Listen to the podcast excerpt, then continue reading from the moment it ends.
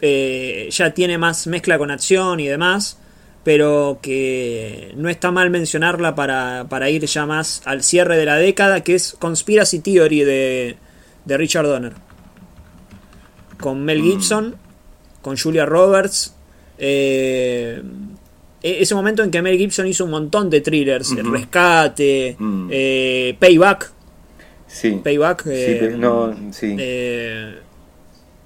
y, y acá hace un personaje, un loco, un tachero que tira conspiraciones a lo loco, que dice, no, esto, esto lo hicieron los mayas, esto lo hicieron, Hmm. bueno. eh, un tipo que tira conspiraciones a, a radiar y, mm, y de repente se ve inmiscuido en un, en un gran quilombo porque lo, lo empieza a seguir la, la, la CIA y él no sabe bien por qué. Y está Julia Roberts en el medio, está completamente loco, Sí. es eh, divertidísima, es divertidísima la película. No, espera, espera. Es que esa, pe- Eh, sí, esa hay- peli yo la vi en, en cable y no me podía creer la actuación de, de- de este porque está pasadísimo. Me acuerdo que está como atado a una silla o algo en un momento y parecía una fucking comedia, ¿no? Puede ser algo así.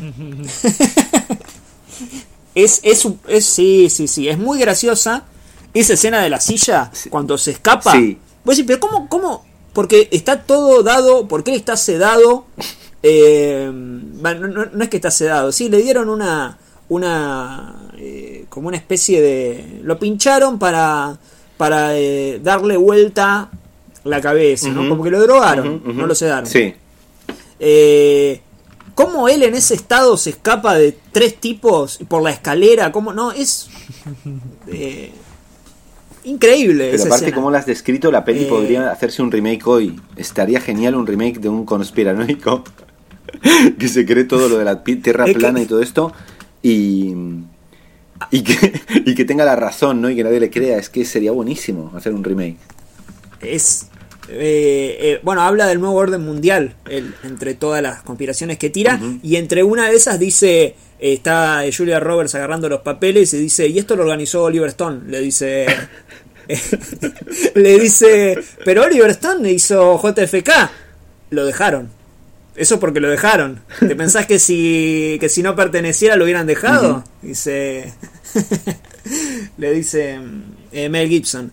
Eh, y yo creo que ese cine se va, va a venir, espero, espero que ese cine ahora a partir de la pandemia, esto es lo que creo yo que va a pasar, de ahí a que pase es otro tema, que va, va a empezar a ver películas de confinamiento, ¿no? Películas de, pero no de confinamiento de, de la pandemia, que también va a haber, sino películas como, por ejemplo, The Woman in the Window ya es una película de encierro.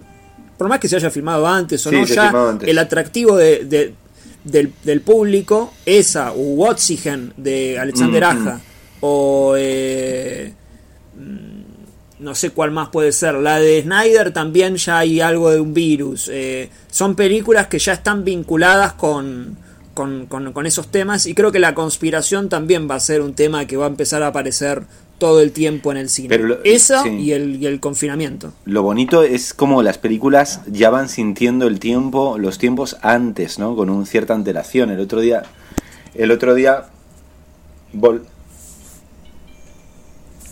perdón, el otro día volví a ver el bar con mis Sí. hijos y el bar es eso, es encierro y es virus.